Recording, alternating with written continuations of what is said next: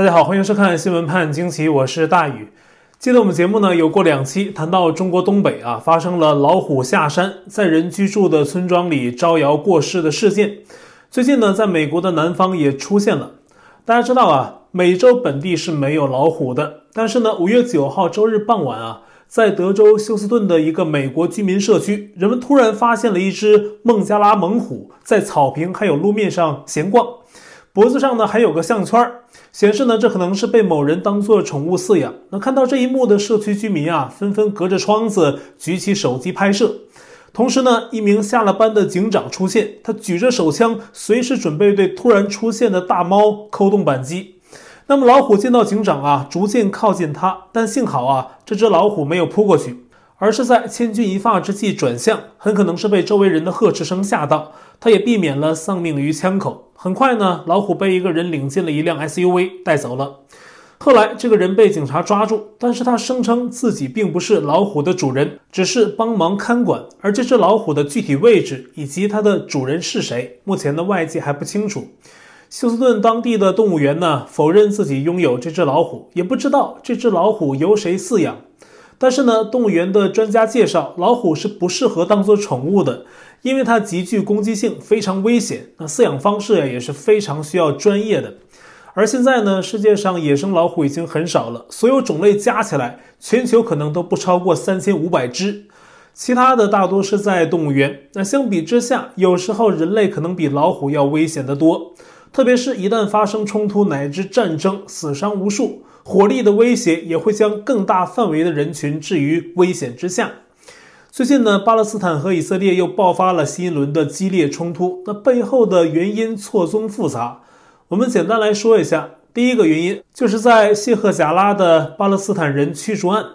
在耶路撒冷的旧城北侧呀，有一块社区叫谢赫贾拉。中世纪的时候，有不少阿拉伯的穆斯林住在这里。那后来呢，逐渐有犹太人移居至此。到一八七零年代，犹太人以合法方式向当时的土耳其政府完全买下了这块地，变成了犹太人所有。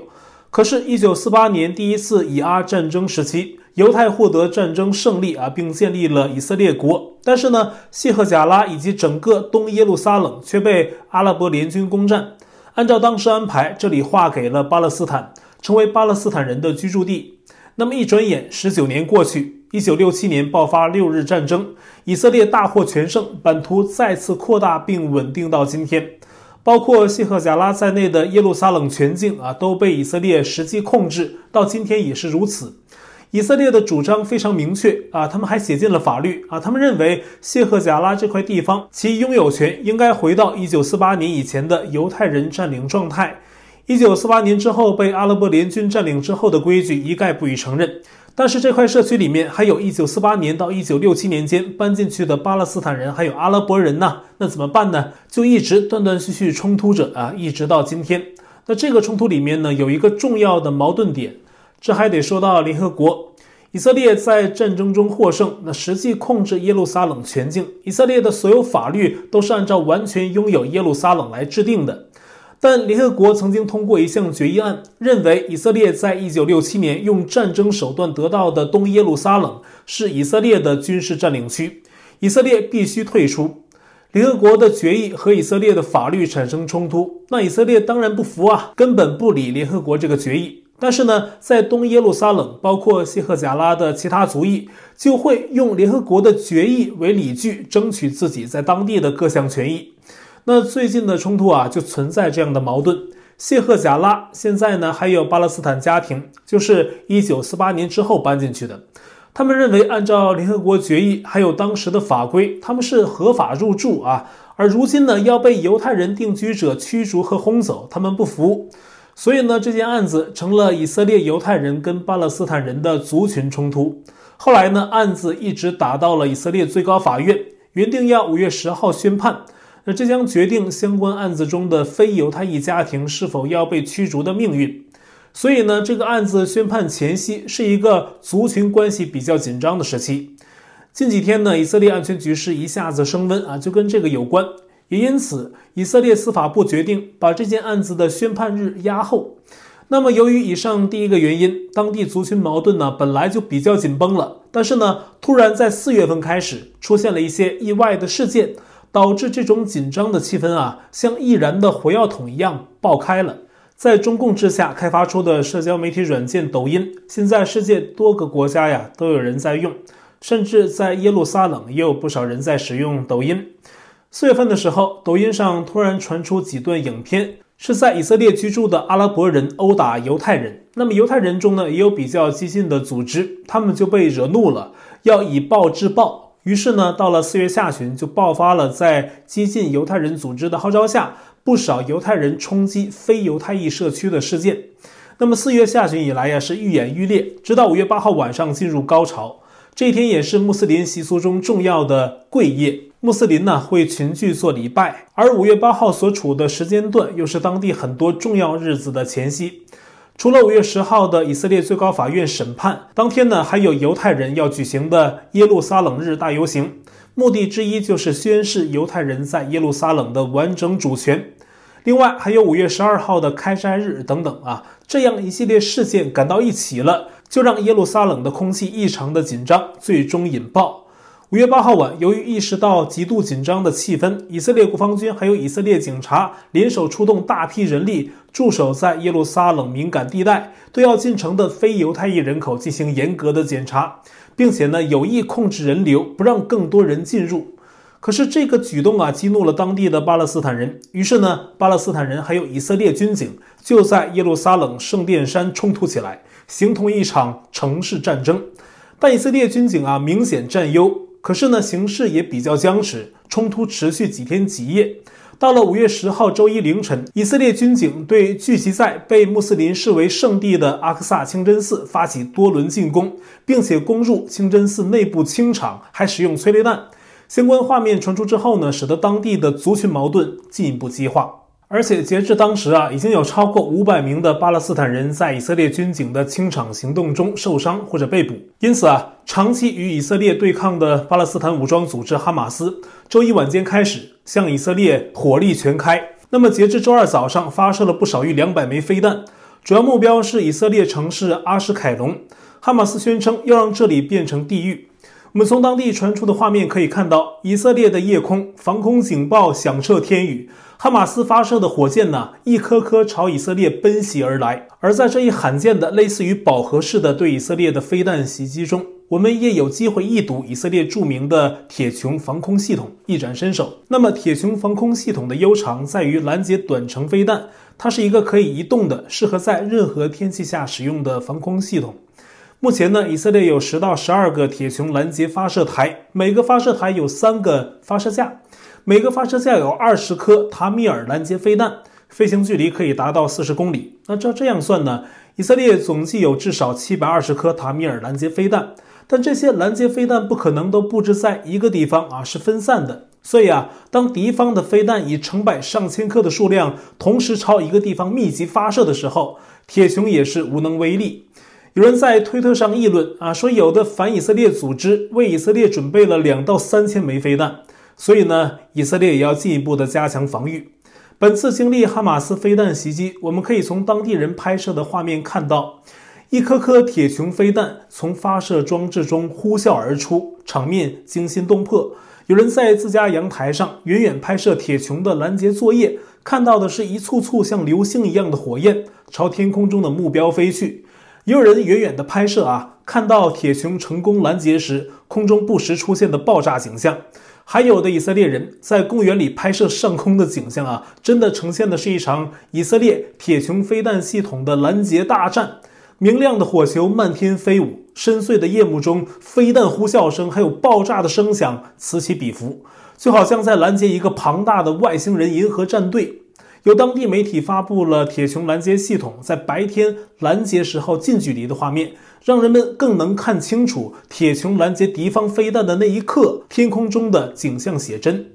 以色列国防军将领表示啊，百分之九十的飞弹都被拦截，但是呢，毕竟这一次飞弹数量太多，还是有飞弹击中了以色列的目标。那么，以方表示，在阿什凯隆市至少六名以色列人受伤。后来呀，已知还有两名的以色列女子在空袭中丧生。以色列也在随后展开还击，对哈马斯在加沙地带的一百三十个军事目标进行袭击，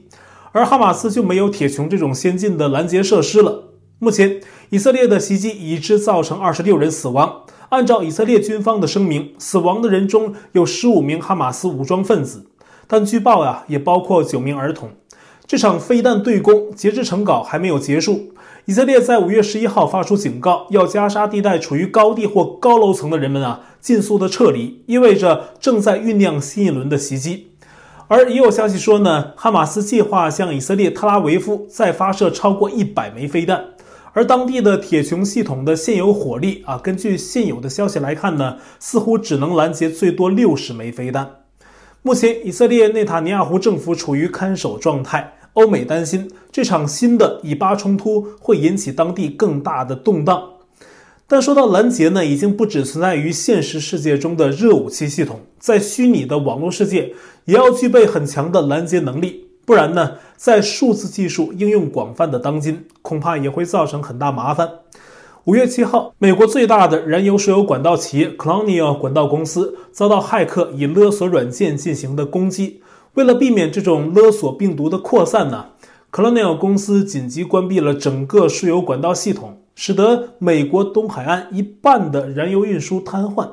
这家公司啊，拥有长度近九千公里的管道，是把墨西哥湾的燃油运输到美国东部和南部。那最北部啊，触及到了新泽西州。公司每天能运输的汽油或者柴油等燃油可以达到二百五十万桶。而这次骇客袭击。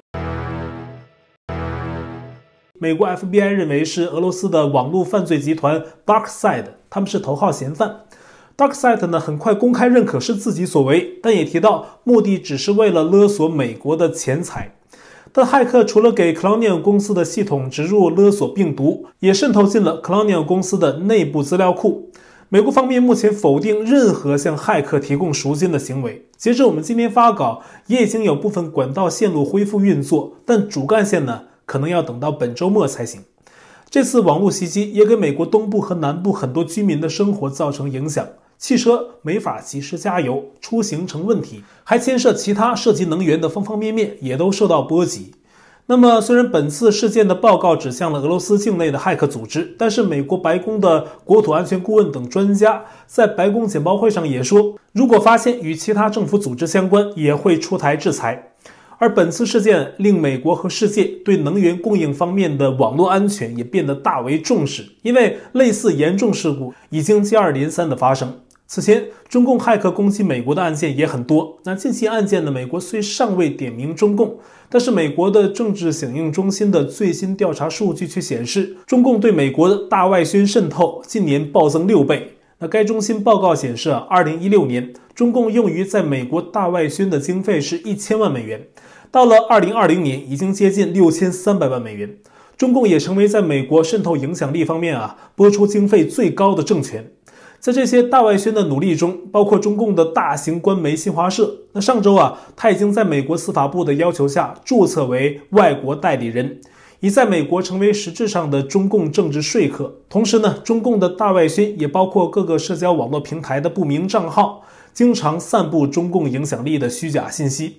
我们最近就常提到中共造假宣传的例子。那最近呢，他自己又送上一例，就是五月十一号，在外界广泛的质疑声浪下，中共终于公布了自己的二零二零人口普查数据，全国总人口十四点一亿人啊，比十年前增长百分之五点三八。这个数据一出，立即被骂翻。首先啊，它漏洞百出；第二，这很可能是中共用假数据回应外界认为中国人口早已跌破十四亿的说法。那第三，公布假数据是因为中国人口下跌不利于中共继续吸引投资，那中共啊也会认为不利于自己的发展，所以啊就造假。苹果日报采访了人口学者易富贤，他认为这是中共历史上最差的人口普查报告，水分极大。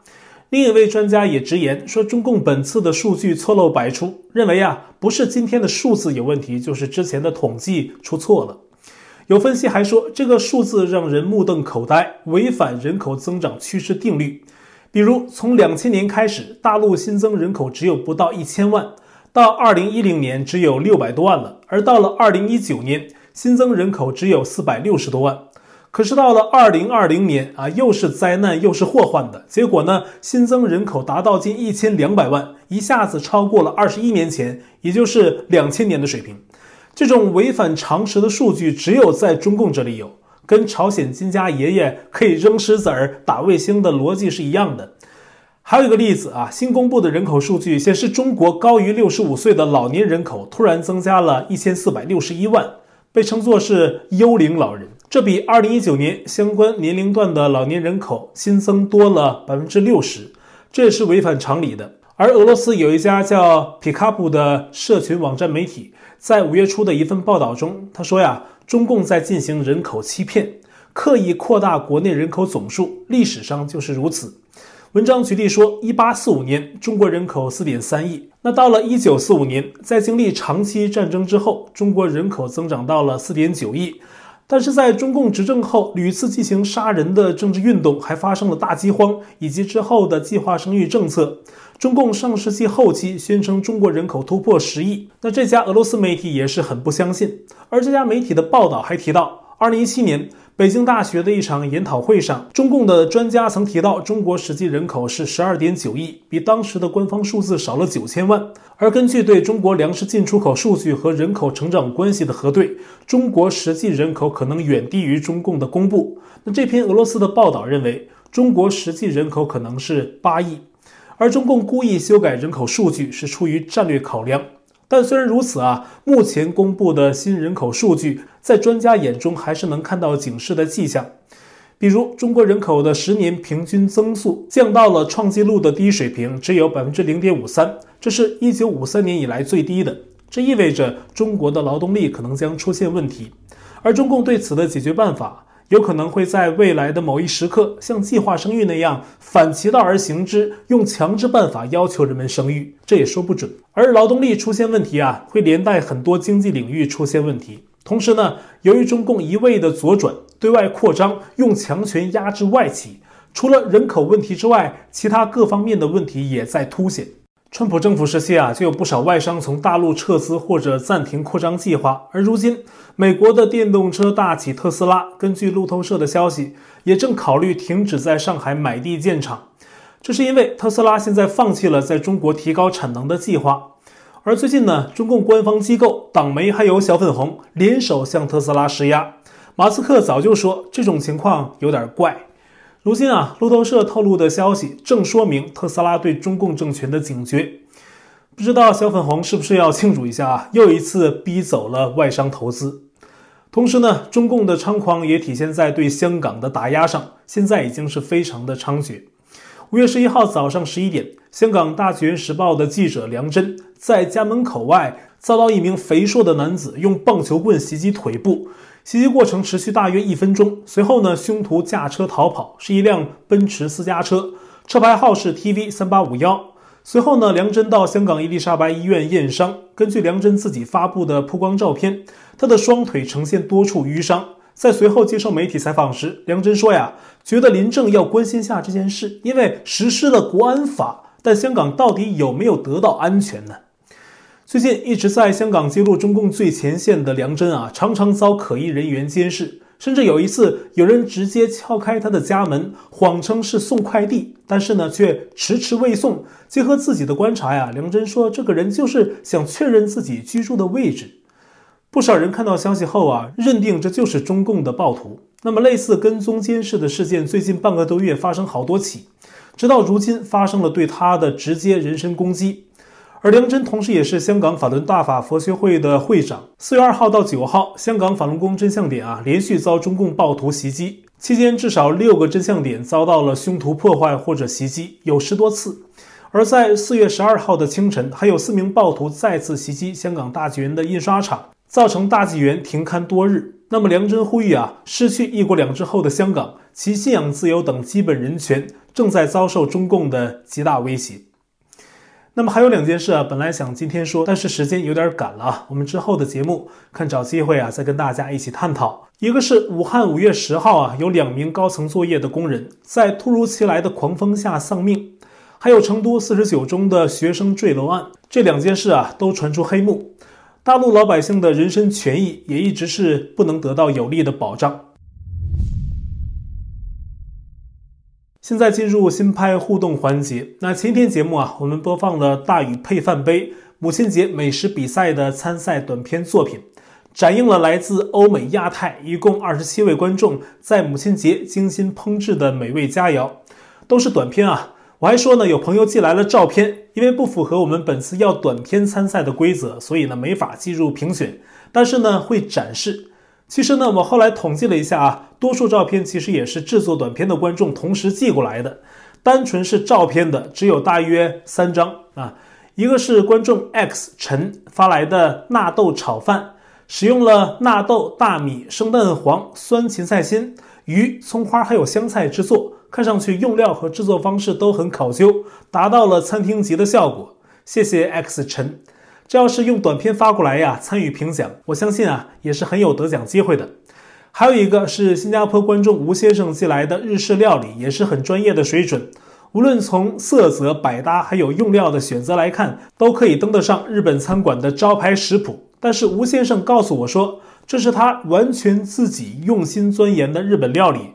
他还在给我的信中表达了对妈妈的爱，而且呢，字里行间都传递出对人们的期待，希望大家多让妈妈开心，要多关心自己的母亲。谢谢新加坡吴先生啊。那么最后要跟大家分享的照片是观众 LP 发来的，真正诠释了什么叫重在参与啊。正如大家所见，是一碗不折不扣的大米饭，而且呢，似乎是从网上直接下载下来的照片，不是自己做的。我还真搜了一下啊，确实是早就有的图片，而且呢是一碗椰子油饭。为什么还展示给大家呢？因为他在给我的信中啊，表达了对母亲的孝心。他说呀，怀念母亲一粒饭，育我成长难忘却。母亲想念你，母亲节快乐。其实我主要是想分享他的这个孝心啊，谢谢观众 LP。但是呢，就照片本身来讲，不符合我们的参赛要求，我们还是要大家自己做的啊。那还有别的朋友发来的是网上现成的啊，是别人做的，我们都过滤掉了。照片呢就分享到这儿，不计入本次的评选啊，就是给大家展示。谢谢各位的参与。既然是比赛，那就涉及评选。我们的评委啊，就是各位观众，欢迎大家到我们为这次比赛专门开辟的美食活动网页去投票。上面呢有投票区，一共设了四个奖项，还放置了二十七位观众的参赛短片。方便大家点播观看啊！这个美食活动网页的网址我已经在今天的节目留言区置顶，非常希望大家来参与投票，也是给各位参赛观众的一个鼓励。昨天有朋友反映啊，网页的投票区投票功能好像有点问题，今天我们找了技术人员帮助修改，应该已经恢复了功能，可以正常使用。所以呢，还推荐大家啊去网页投票。网页的链接我在今天节目下方的留言区置顶了。万一要是哪位朋友还遇到问题的话呢，那就麻烦您啊，把您支持作品的编号按照四个奖项的顺序写在我们今天的留言区，我会有团队的伙伴帮忙去看啊，照样会计入统计。五月十六号呢会公布得奖名单。好，我在 Telegram 上面的观众讨论群是 t.me 斜线 xwpajq 下划线 us，节目信箱是 xwpajq@gmail.com。那会员呢？我们全部转到了网站 U Lucky 上，链接我也在留言区置顶了。也欢迎您订阅本频道，并点击小铃铛获得节目发布的通知。那今天节目呢就到这里了，感谢您的收看，我们下期再会。